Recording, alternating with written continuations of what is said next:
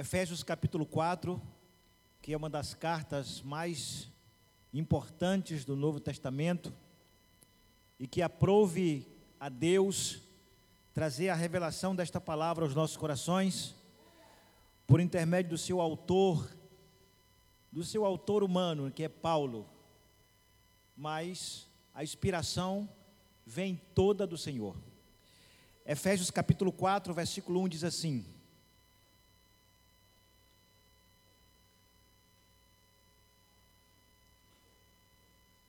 Como prisioneiro no Senhor, rogo-lhes que vivam de maneira digna da vocação que receberam. Meus amados, o apóstolo Paulo é o autor da carta aos Efésios.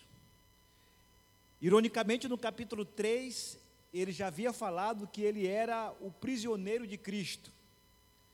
No capítulo 4, versículo 1, ele reforça essa ideia dizendo: Eu sou prisioneiro do Senhor.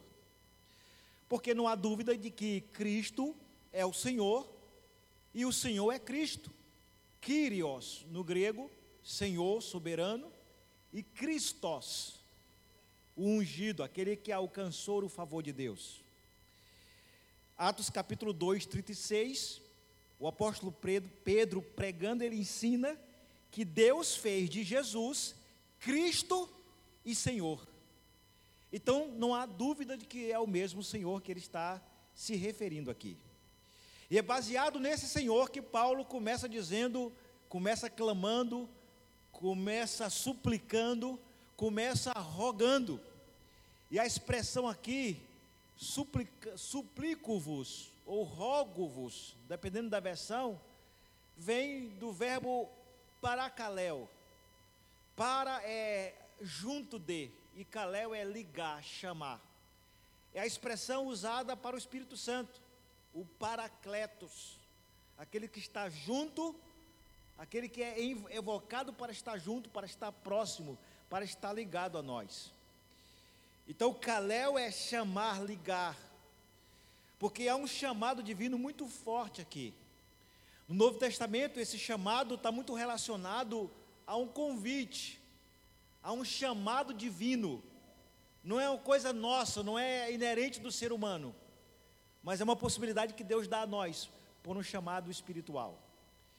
Isso porque o capítulo 1, versículo 18, vai falar que nós recebemos a iluminação, o entendimento, a iluminação do nosso entendimento como reflexo desse chamado. Os versículos 2 e 3 do texto de Efésios 4 vão dizer que nós recebemos esse chamado com toda humildade e mansidão, suportando-vos uns aos outros em amor, procurando cuidadosamente manter a unidade do Espírito no vínculo da paz. Veja que o Espírito Santo aqui, ele está presente na atuação desse chamado divino. O apóstolo Paulo fala de humildade, de mansidão, de paciência, de tolerância para o, com pecado alheio, mas acima de tudo, manter a unidade do Espírito. E quem mantém esse vínculo, ou seja, essa estreita harmonia entre nós e Deus, é o Espírito Santo. Na verdade, todos esses atributos eles são relacionados a quem já experimentou uma regeneração em Deus.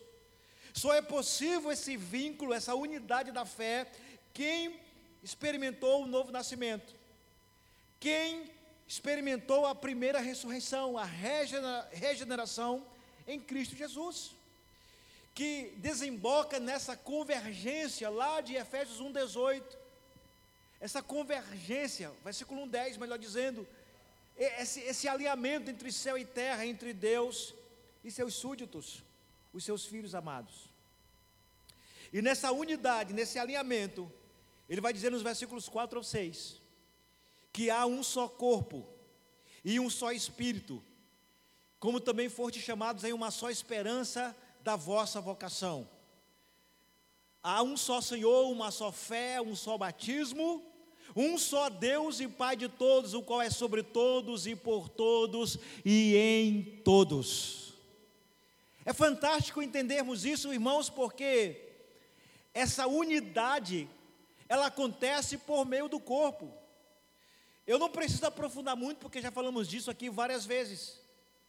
Só existe um corpo e a Bíblia mostra categoricamente que a igreja é, de forma metafórica, uma metáfora, uma comparação, como aquela que é o corpo cuja cabeça é o próprio Cristo. Então Jesus, ele é a cabeça, a igreja é o corpo. Se existe um só corpo, existe, existe um só espírito. Por exemplo, se a gente olhar pelo aspecto da religiosidade, o Espírito Santo não habita em nenhum religioso da terra. O Espírito Santo não está dentro de um evangélico, não está dentro de um católico, não está dentro de um budista, não está dentro de um praticante do judaísmo, ou sei qual, qualquer religião que seja. O Espírito Santo ele só habita naquele que só tem uma esperança, que tem um só Senhor que tem um só batismo, que tem uma só fé, num ato de alinhamento, de convergência entre esse Deus, que é um só, com o seu espírito, que é um só, com o seu corpo, que é a igreja. Então, quem chama o corpo para esse chamado é o próprio Cristo. Nós falamos algumas vezes aqui sobre esse chamado divino. Nós falamos algumas vezes sobre eleição. Então, se nós entendemos que a salvação é individual, a eleição não pode ser coletiva, porque ela entraria em detrimento teológico, argumentativo. Se a salvação é individual, logo eu entendo que a eleição também é individual. Só que nós somos membros de um corpo, o corpo é eleito, chamado por Deus, cuja cabeça é o próprio Cristo. Ele é o Senhor. Romanos 10, 9 diz que temos que confessá-lo como Senhor. O apóstolo Paulo vai falar em 1 Coríntios 12, 3 que ninguém pode chamar Jesus de Senhor se não for pelo Espírito Santo. Ora, qualquer pessoa chama Jesus de Senhor, não é só dizer que Jesus é Senhor, não é só fazer o sinal da cruz.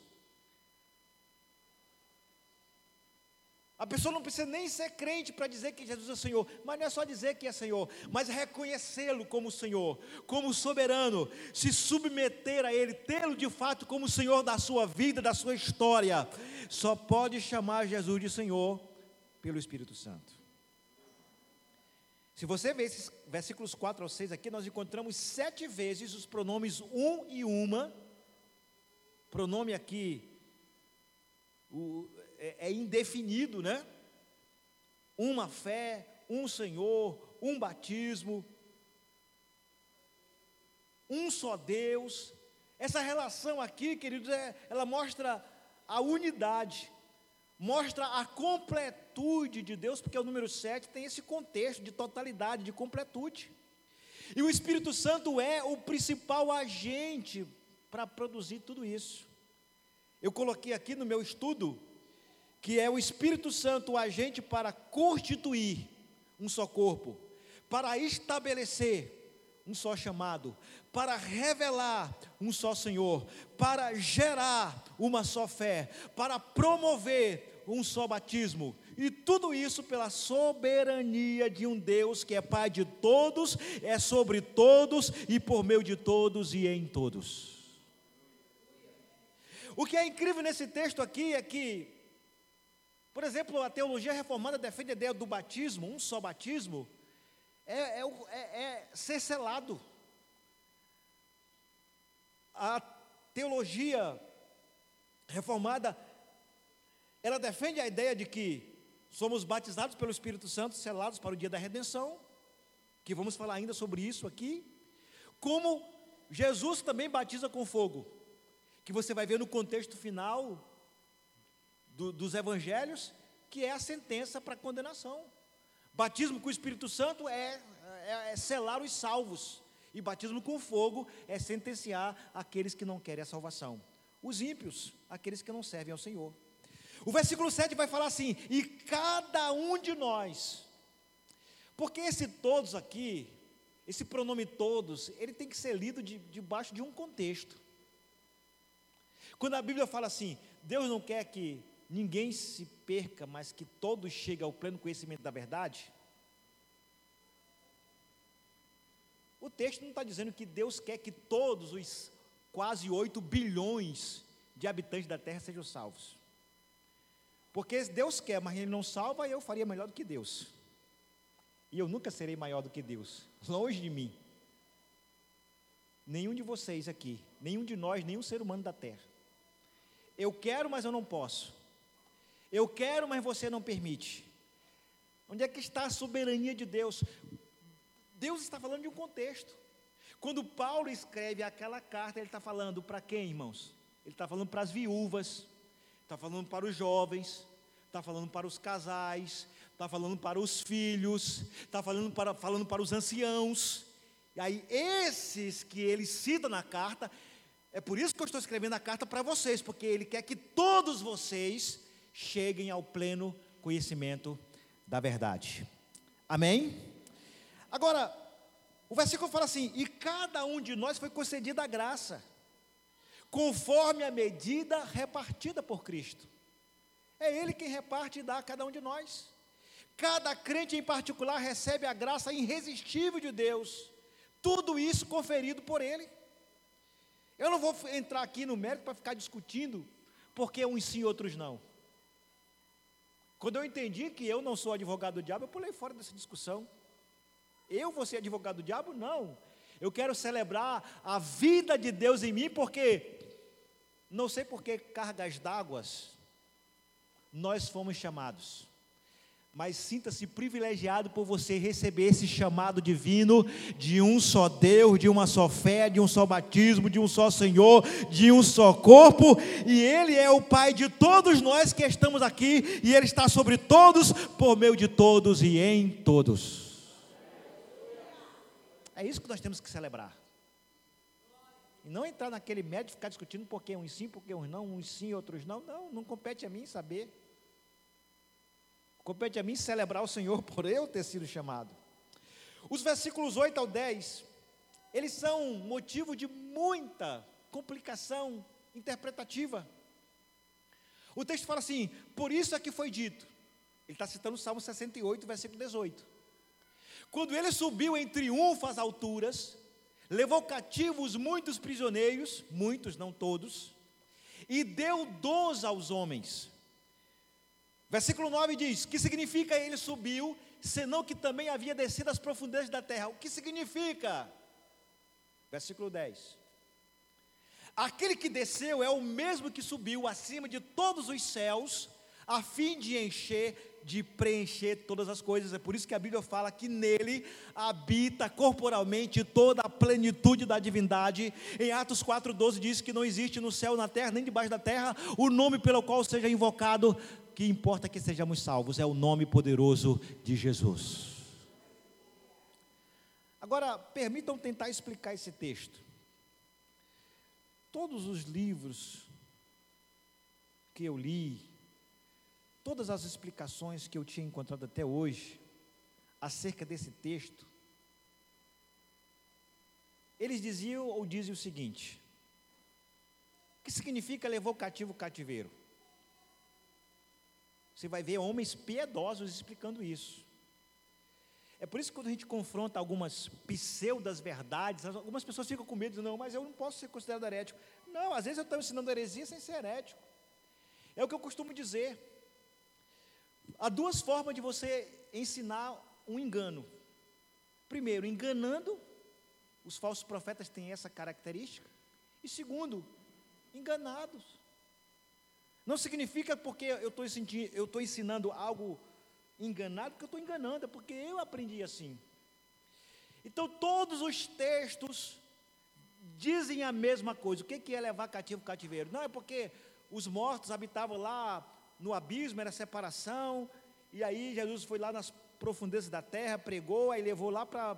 mudou o, o, o, espaço que era lá embaixo, agora está lá em cima no céu, debaixo do trono de Deus. Tem gente que estudou teologia que está rindo aqui porque aprendeu isso aí, não é verdade?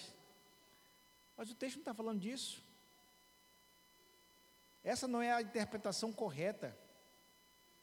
Na revista corrigida fala assim: Tu subiste ao alto, levaste cativo o cativeiro, recebeste dons para os homens e até para os rebeldes, para que o Senhor Deus habitasse entre eles.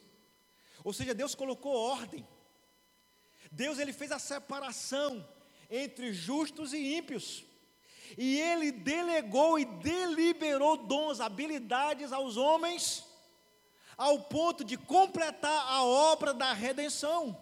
O que, que é descer, descer as partes mais baixas da terra? Em primeiro lugar, é ter vindo à terra, deixar a sua condição de glória no céu, receber a natureza humana e vir à terra.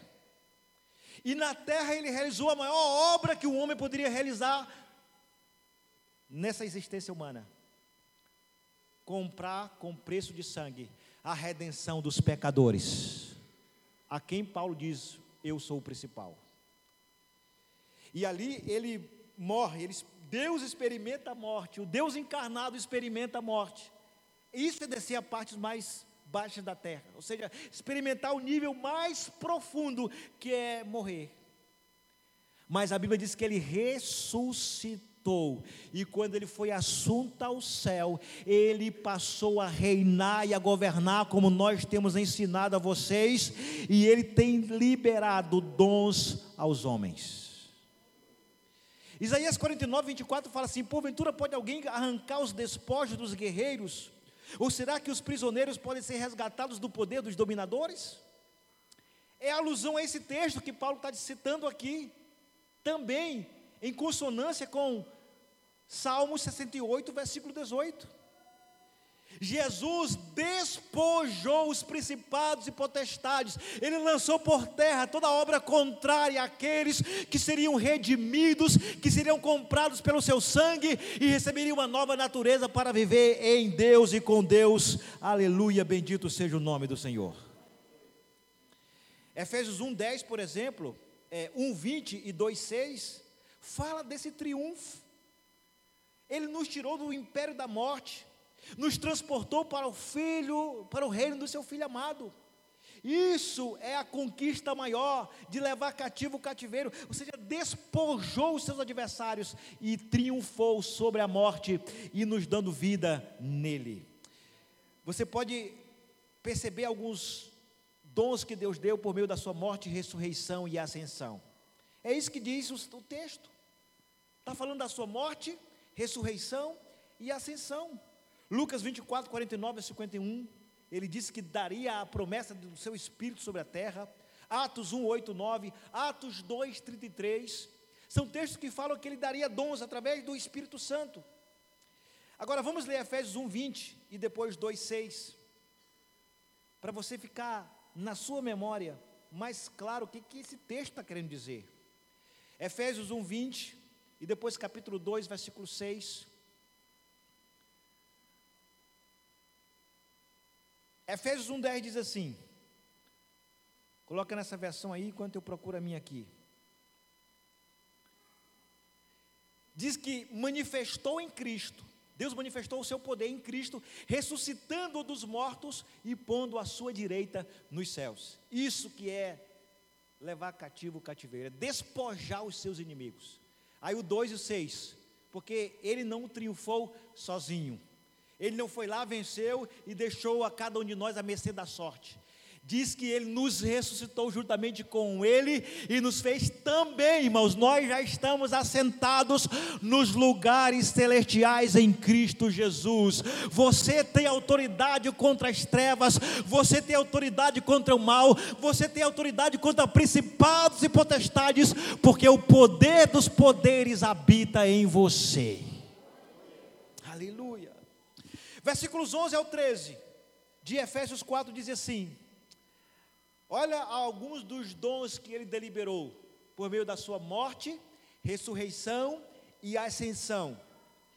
Ele mesmo deu, designou, ele deu, na minha versão aqui fala, ele designou, a King James atualizada, uns para apóstolos, e outros para profetas, e outros para evangelistas, e outros para pastores e mestres. versículos 12 e 13. Qual a finalidade de dar esse quíntuplo ministério? Com o fim de preparar os santos. Quem são os santos? Quem são os santos no Novo Testamento, de Mateus a Apocalipse? A igreja, aqueles que são separados, aqueles que têm essa promessa para a obra do ministério, para que o corpo de Cristo seja edificado. Os cinco ministérios foram dados para a igreja, para o corpo de Cristo ser edificado, a fim de que se cumpra aí o versículo 13. Até que todos, todos quem? Nós, os homens, as mulheres, os jovens, as crianças, os casais, pronome todos aqui está relacionado a um grupo separado Há um grupo selecionado para que todos alcancemos a unidade da fé. O ímpio não pode alcançar isso aí. Nós sim, e do conhecimento do Filho de Deus, e cheguemos à maturidade, atingindo a medida da pleroma, ou seja, da plenitude de Cristo Jesus. Esses são os dons conferidos a nós, os homens: dons apostólicos, dons proféticos, dons evangelísticos, dons pastorais e dons maestrais, além de uma, de uma diversidade de outros dons que Deus tem dado à sua igreja. E numa suma total, queridos, que isso é a plenitude, é a pleroma, porque está tratando que do preenchimento, a realização, a conclusão, o propósito disso é o aperfeiçoamento dos santos por meio do ministério eclesiástico. Deus deu o quíntuplo ministério com essa finalidade, aperfeiçoar os santos. Então, se Deus deu algo para nos aperfeiçoar, e, e questiona-se muito sobre isso hoje. Ah, era só no primeiro século, era só porque era testemunho de Jesus, era só por isso, por aquilo. Não, ele deu. A Bíblia não diz que ele tirou. E, e, e ele deu com uma finalidade. Se o que ele deu serve para edificar, aperfeiçoar os santos para o ministério, então vamos trabalhar, vamos fluir no quíntuplo ministério. Basta cada um se alinhar, se posicionar para receber a revelação, a iluminação de Deus, para se posicionar apostolicamente, profeticamente, evangelisticamente, pastoralmente e de forma maestral. Faça isso para a glória de Deus. Nós vamos aqui, eh, observamos aqui três verbos interessantes no intuito de edificar a igreja. Edificar a igreja é fundamentar essa igreja na fé. Primeira coisa, alcançar. Segundo, chegar. E terceiro, atingir. O que, que nós vamos alcançar? A unidade da fé, o conhecimento de Deus. É isso que está dizendo o texto. O que, que vamos chegar? até a maturidade espiritual. O que que vamos atingir? A medida da estatura da plenitude de Cristo.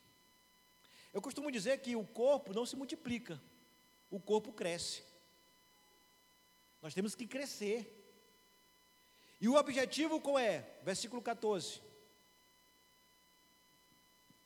O objetivo é que não sejamos mais como crianças, como meninos, a palavra grega que é népios, uma criança ingênua, uma criança que não tem discernimento, levada por, por outro lado, por ondas, nem jogados de cá para lá, de cá para lá, de lá para cá, pareceu a Dilma, né? A Dilma não, a. É a Dilma, né? Como é o nome da nossa ex-presidente? Pois é, não programei falar isso, mas saiu de lá para cá, de cá para lá, era o negócio do, do, do estocar vento, né? É mais ou menos isso. Estocar vento. E será que ela copiou desse texto, irmãos?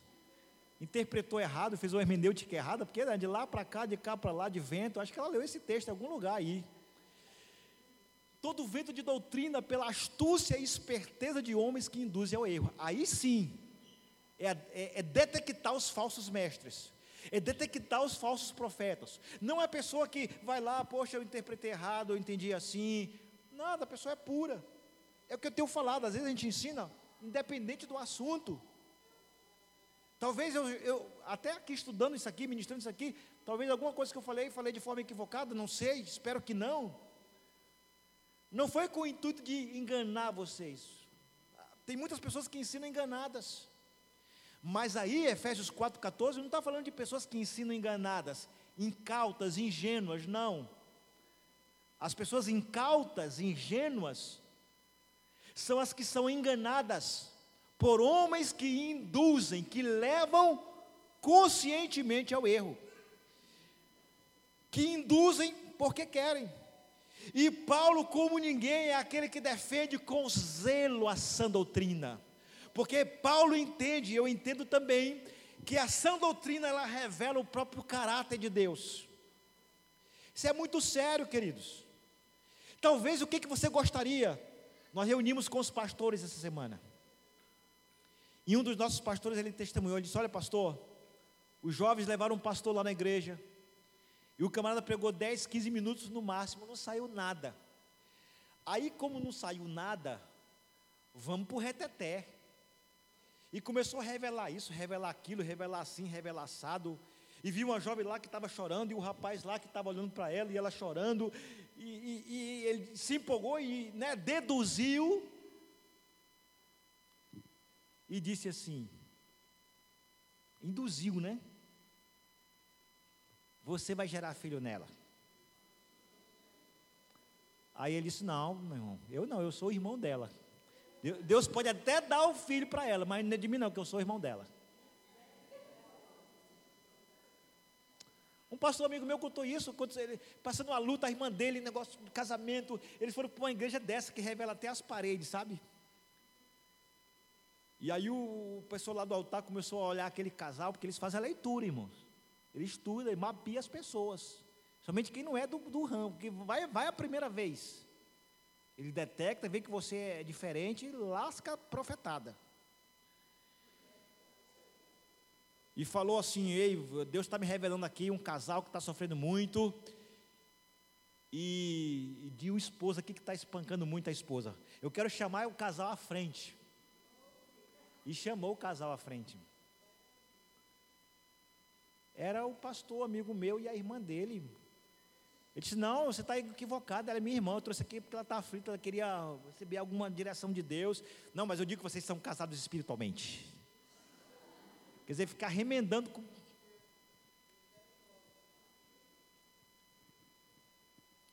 Então são por esses problemas e outros que nós temos que ter muito cuidado. Eu não estou aqui negando nada disso, irmãos. A minha conversão talvez seja diferente de muitos ou talvez da maioria dos cristãos.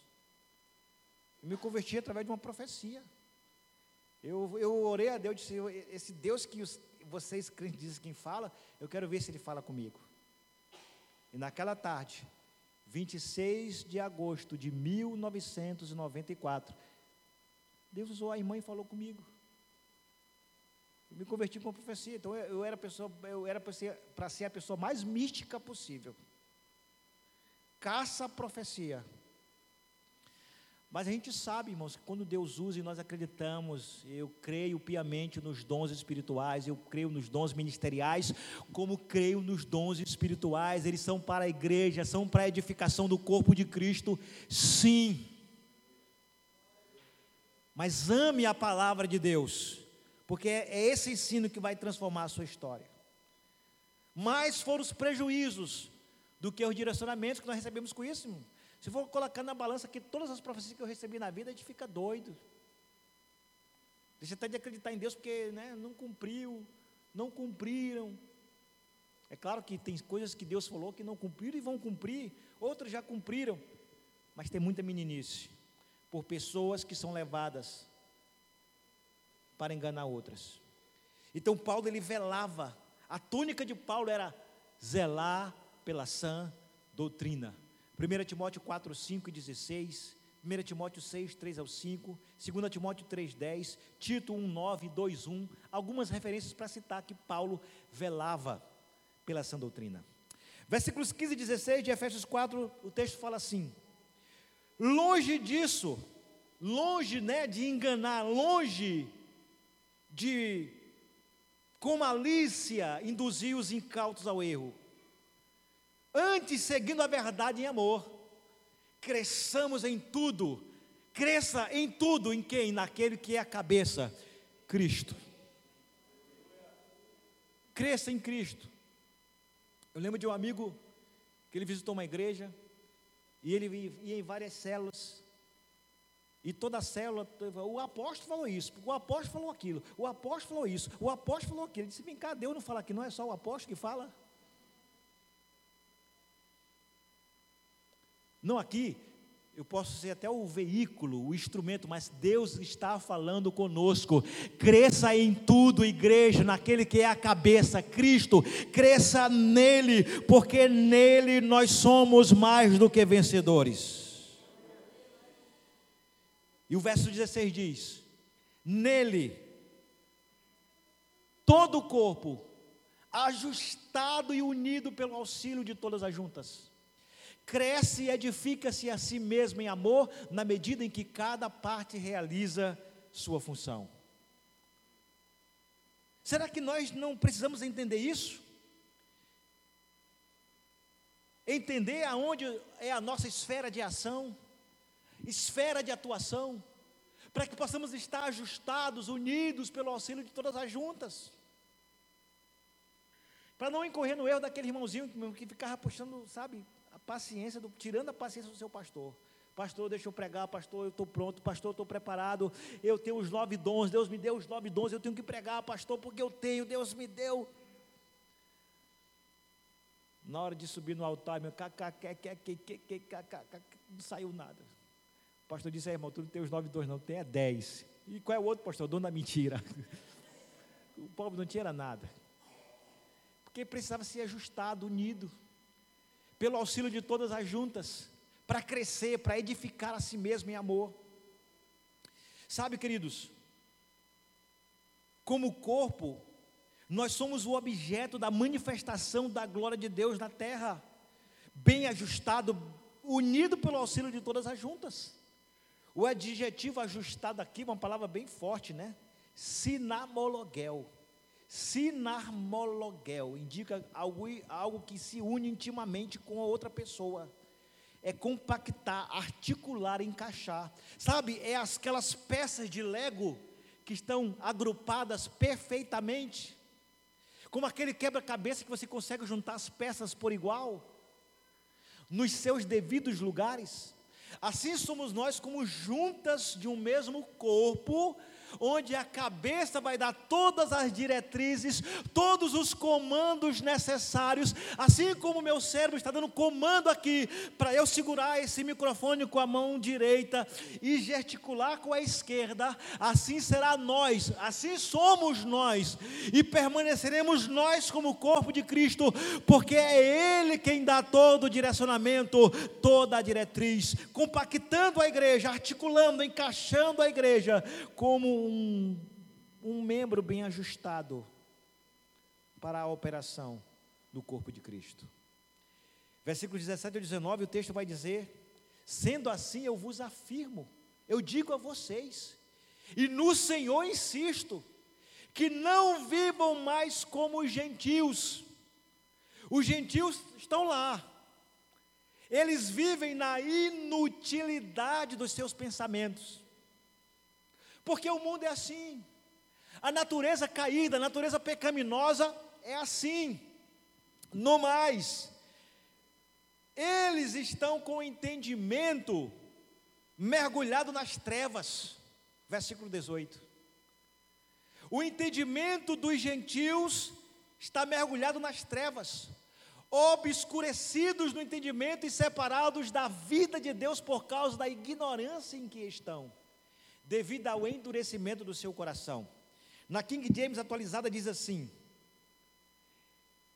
Eles estão com o entendimento mergulhado nas trevas e separados da vida de Deus por causa da ignorância em que vivem, devido ao embrutecimento do seu coração. Versículo 19: Havendo perdido toda a sensibilidade, o homem perdeu toda a sensibilidade de se relacionar com Deus. Eles se entregaram ao estilo de vida depravado cometendo com avidez. O que, é avidez? É o desejo ardente, desesperado. É uma pessoa ávida, inclinada, desejosa para cometer toda sorte de impureza. O pecador é assim. Nós precisamos entender que existe uma depravação total no homem caído, o homem sem Deus. Não há nenhuma possibilidade de um homem dizer assim: não, eu quero Jesus. Porque a inclinação dele, ele tem avidez por toda espécie de impureza. E não o contrário. É por isso que Paulo disse que ninguém pode chamar Jesus de Senhor se não for pelo Espírito Santo. Agora, uma coisa interessante que eu podia aqui destacar também, e fazer essa junção, é que também há um engano interpretativo de achar que Deus fala para três povos distintos. Deus fala para a igreja, Deus fala para judeu e Deus fala para gentil. Deus, Deus, Deus não fala nada para gentil, Deus não tem nada a ver com gentil. Não existe uma carta, não existe um, um, escritor dizendo assim: eu, Paulo, eu, Pedro, eu, João, escrevo aos gentios. Vocês estão perdidos, falidos e mal pagos. Não, todas as cartas neotestamentárias são destinadas ao corpo de Cristo, ao povo de Deus, à igreja. Porque os gentios lá fora vivem na sórdida perdição. E aí eu levo a tônica aqui do que diz Efésios 2, versículos 2 e 3. Que os gentios, os pecadores, são por natureza, sabe? Natureza é, é, é, eles têm o próprio DNA. Versículo 2 de Efésios 2 diz que eles são filhos da desobediência. Já nasceram com a desobediência. Como o versículo 3 diz que eles são por natureza filhos da ira. Então, se a Bíblia diz que eles são, por natureza, filhos da desobediência e filhos da ira, existe um povo separado que nunca vai ter encontro com Deus, nunca vai querer Jesus, nunca vai voltar para Ele, vão ser os filhos das trevas, os filhos do maligno, que muitas vezes, o próprio Jesus disse isso, haveriam de se infiltrar entre nós. ao ponto de crescerem juntos, para a gente não conseguir nem identificar o que é joio e o que é trigo. E que de nenhuma maneira, de nenhum modo, Deus pode separar um do outro, nem que seja no último dia, sem que antes seja o último dia. Porque a Bíblia fala, Jesus mesmo falou: se tirar um, vai comprometer o outro. Aqui diz, queridos, que essas pessoas vivem na inutilidade dos seus pensamentos. Eles estão mergulhados nas trevas, separados da vida de Deus por causa da ignorância espiritual. Seus corações são embrutecidos, sem, sensibilidade espiritual, cujo estilo de vida é totalmente depravado e desprovido da graça de Deus. Agora, para nós, qual é o conselho? Versículo 20 até o 24. Eu não vou aprofundar muito esses, últimos textos, porque eu já preguei sobre isso na conferência Metanoia. É uma hora de mensagem, eu vou só pincelar, porque já estamos aprofundando muita coisa. Mas olha aqui, a conjunção adversativa, todavia, ele está dizendo assim: o mundo é assim. O mundo é depravado, o mundo é embrutecido, o mundo é cego, o mundo é ávido pelo pecado, todavia nós não. A conjunção adversativa, que é nós não. Nós não aprendemos assim Cristo, em Cristo. Nós ensinamos, nós aprendemos outra coisa. Ele nos ensinou outra coisa. O mundo é, é, é, ávido pelo pecado. Nós não. Nós queremos a santidade de Deus, porque isso nós aprendemos de Cristo. Sede santos, como assim é santo o vosso Senhor que está nos céus. Só que Paulo questiona, confronta a igreja de Éfeso. No versículo 21 ele diz assim: se é que de fato vocês ouviram falar dele. Se é que de fato vocês só são evangélicos, né? E nele foram ensinados de acordo com a verdade que está em Jesus. 22.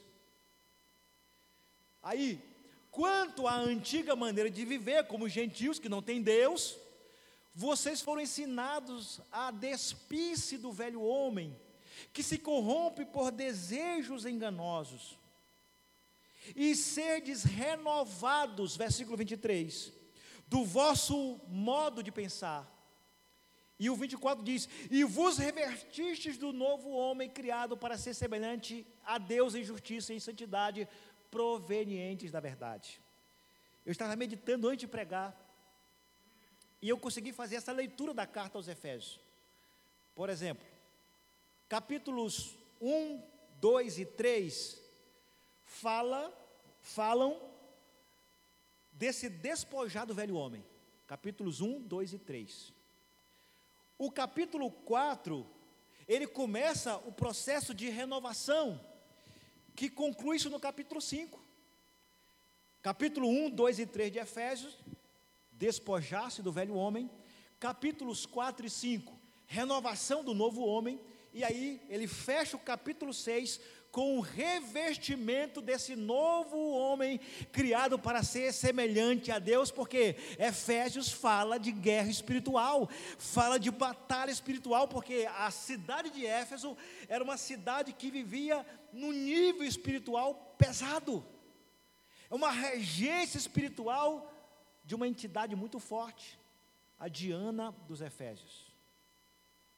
Então é baseado nesse entendimento de Paulo que nós compreendemos a leitura exegética, dissertativa, expositiva da carta aos Efésios. Capítulos 1, 2 e 3 é o negar, é o despojar do velho Eldo, do velho homem, do velho eu.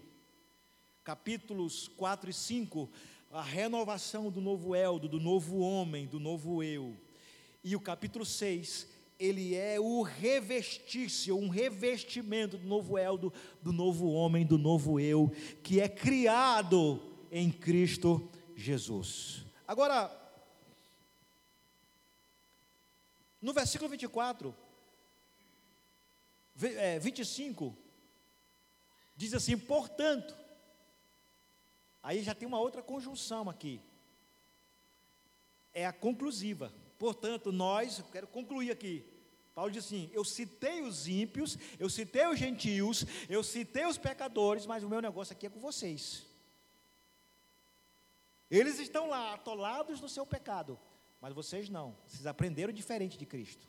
Portanto, olha aqui a conjunção conclusiva. Portanto, cada um de vocês deve abandonar, despojar-se do velho homem daquele velho homem lá do passado, como você era antes de conhecer a Cristo, antes de receber o ensinamento de Cristo, antes de receber o Espírito de Cristo. Abandone a mentira, fale apenas a verdade ao seu próximo, pois todos somos membros de um mesmo corpo.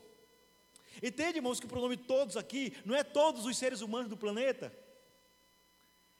Todos aqueles que vão ler a carta, todos aqueles que vão ouvir essa mensagem, todos aqueles que fazem parte daquela comunidade. Homens, mulheres, anciãos, jovens, casais, jovens, eh, adolescentes, crianças, todos somos membros de um mesmo corpo. Há um corpo. O velho homem foi mortificado e esse novo tem que viver em Cristo Jesus. Versículos 26 ao 29 diz: Quando vocês ficarem irados, não pequem, apaziguem a sua ira antes que o sol se ponha, e não deem lugar ao diabo. O que furtava não furte mais, antes trabalhe fazendo algo de útil com as mãos, para que tenham que repartir com quem estiver em necessidade. Versículo 29. Nenhuma palavra torpe saia da vossa boca, mas apenas a que for útil para edificar os outros, conforme a necessidade, para que conceda graça aos que o ouvem. Aqui nós aprendemos coisas interessantes. Coisas importantes sobre esse desfecho espiritual do novo homem em Cristo Jesus. Paulo vai citar aqui duas referências e vai das duas transformar em uma. Salmos 4, versículo 4. Vamos ler esse texto aí. E depois Deuteronômio 24, 15. Desses dois textos, ele citou Efésios 4, 26. Salmo 4, versículo 4. ele fala do aspecto comportamental desse novo homem. Salmos 4,4 diz assim: Quando vocês ficarem irados, não pequem. Quando Paulo escreveu Efésios 4, 26, claro que veio em sua mente o Salmo 4 e o versículo 4. Quando vocês ficarem irados, não pequem. Ao deitar-se, reflitam nisso e aquietem-se. Deuteronômio, capítulo 24, versículo 15. Também é uma expressão que Paulo retoma. E dos dois pensamentos ele faz um. Paguem o seu salário diariamente, antes do pôr do sol, ou seja, não devam nada a ninguém, pois, se, pois ele é necessitado e depende disso. Senão, ele poderá clamar ao Senhor contra você, e você será culpado de pecado. Ou seja, você não pode dormir essa noite sem ter nenhuma culpa do pecado. Paulo tinha isso em mente, ele cita Efésios 4, 26, dizendo: Estremecei de ira, mas não pequeis. Acalmai a vossa raiva antes que o sol se ponha na King James atualizada. Versículos 30 ao 32. Aqui já fala do revestimento. Começa um processo da, do, da mentalidade desse homem renovado, que agora passa a ser revestido também. Não entristeça o Espírito Santo de Deus, que não é uma força fluídica, não é algo bom, não é algo apenas gostoso, não é uma boa sensação que alguém está sentindo. O Espírito Santo é muito mais que isso, irmãos. O Espírito Santo é uma pessoa, o Espírito Santo é um ser que se entristece. A Bíblia fala: não entristeça o Espírito Santo de Deus, com o qual foram. Não é possibilidade, não é uma alternativa é algo concretizado. Vocês foram selados para o dia da redenção. Nós fomos selados para o dia da redenção. Eu fui selado para o dia da redenção. Por isso, os ajustes na minha alma, os ajustes do meu comportamento, não estão relacionados à minha salvação, estão relacionados ao meu comportamento, ao meu proceder a minha postura perante a sociedade. Por isso que a Bíblia fala: não dê escândalos, nem para a igreja, nem para os judeus, nem para os gentios. Todo mundo está olhando vocês, todo mundo está tá mapeando vocês. Vocês são a Bíblia que as pessoas mais leem. A sua conduta, a sua postura. Agora, Efésios capítulo 1. Vai falar sobre esse selo. Versículos 13 e 14 fala assim: Em quem também vós estáis depois que ouvistes a palavra da verdade, o evangelho da vossa salvação, e que nele também crido. A construção aqui do verbo está no particípio. Todo, todo verbo terminado em ido e ado significa ação completa, ação concretizada. Aquilo que foi crido, fortes selados. Não é hoje, deixa de ser amanhã, fortes selados com o Espírito Santo da promessa. Nós temos a promessa, queridos, do dia do Senhor, do dia da redenção, o qual é o penhor da vossa herança, ou seja, para você ter a certeza de que você já foi selado por Deus, ele te deu o Espírito Santo como penhor, como garantia da, do teu selo, da tua salvação. Para a redenção da possessão adquirida. Ei, já há uma possessão de Deus na sua vida para louvor da sua glória. Não é que você alcançou a salvação, mas é o Salvador que te alcançou. Foi Ele que te alcançou e não o contrário. Por isso nós nos debatemos e sofremos, com as nossas próprias forças, querendo alcançar o inalcançável. Então o verbo selar aqui, ele tem uma linguagem muito peculiar da antiguidade. Está relacionado aos reis, que selavam uma carta com o seu selo real e ninguém podia abrir. Lembro de Davi, Urias? A carta era para matar Urias. Como ela tinha o selo do rei, como é que Urias ia abrir a carta, como curioso que fosse? Ele dizia, rapaz, esse rei O camarada é pilantra. Ele quer me matar. Mas ele não podia ler, a, abrir, ele não podia ler, porque a carta estava selada. Por que, que a carta estava selada? Para ser protegida. Por que, que você está sendo protegido? Porque você é selado. Por que, que o Espírito Santo está sobre ti? Porque você é selado. Por que, que o Espírito Santo te protege? Porque você é selado. Por que, ele te guarda? Porque você é selado. Por que ele te faz permanecer em pé? Porque você é selado em Deus.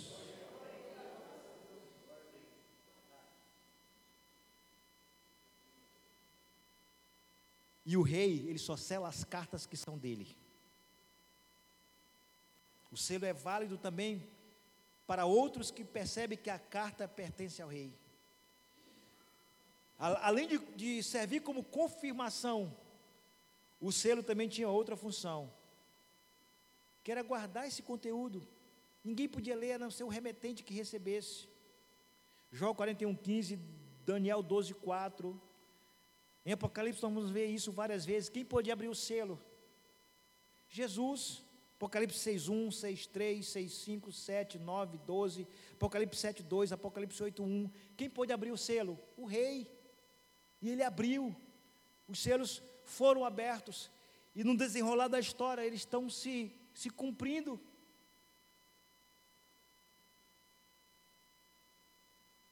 Então, irmãos, nós somos privilegiados. Aí o versículo 31 fala assim: os que são selados por dia da redenção ele fala, ele, ele admoesta, ele argumenta, ele exorta, ele, ele discipula dizendo toda amargura, toda cólera, ira, gritaria e blasfêmia sejam eliminados do meio de vós. Ou seja, somos selados, mas tem alguns reajustes aí. Não, não corresponde à salvação, corresponde à nossa postura, corresponde à nossa natureza, de novo, de, nascido de novo como também toda maldade. Pelo contrário, sede bondosos e compassivos uns para com os outros, perdoando uns aos outros da mesma maneira como Deus vos perdoou em Cristo. Jesus perdoa pecadores todos os dias. Mas ele não me perdoa todos os dias. Pastor, não entendi. Ele perdoa os pecadores que se arrependem todos os dias. Mas você, Ele não te perdoa todos os dias. Ele já te perdoou há dois mil anos atrás, quando Ele disse naquela cruz: Está consumado, doa a quem doer. Pastor, o que o senhor quer dizer com isso? Eu quero dizer o que a palavra de Deus te ensina. Eu quero dizer o que a palavra de Deus nos ensina. Ele já nos perdoou em Cristo, ou seja, por meio do sacrifício de Cristo. E esse Cristo, ele é tão legítimo que ao ponto de morrer por nós, garantir a nossa salvação, ele vai, sobe ao trono da sua graça e ainda senta à direita de Deus para ser o nosso advogado e o nosso intercessor todos os dias.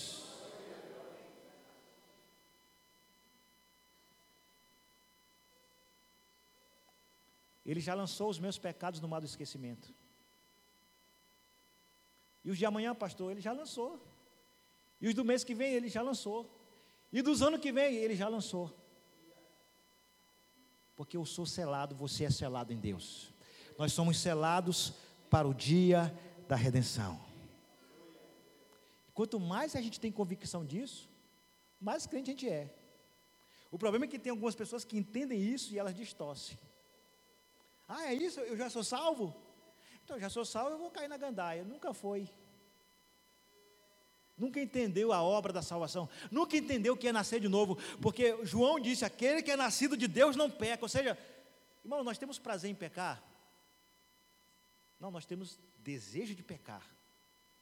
Mas eu duvido o crente mais carnal que seja, aquele crentezinho carnal, ele peca, ele nunca, eu nunca vi um crente satisfeito. Rapaz, eu pequei hoje, vou contar o testemunho na igreja, eu pequei. Não, o crente nunca se alegra quando ele peca. Ele se entristece, ele sente vergonha de Deus. É por isso que nós queremos mais e mais a santidade do Senhor em nossas vidas. Isso é ser salvo, irmão. Porque a Bíblia fala assim que nós somos predestinados para ser a imagem de Cristo na terra. O verdadeiro predestinado em Deus, ele quer ser de Deus mais e mais. Ele quer cada dia mais parecer com Cristo mais e mais. Ontem eu pareci com Cristo, hoje eu vou parecer muito mais. Amanhã eu irei parecer muito mais do que hoje. Porque quem nasceu de novo, ele se renova no seu entendimento, ele se reveste no novo homem em Cristo Jesus para andar em novidade de vida. Vamos ficar em pé e vamos adorar o Senhor. Aleluia. Bendito seja o nome do Senhor.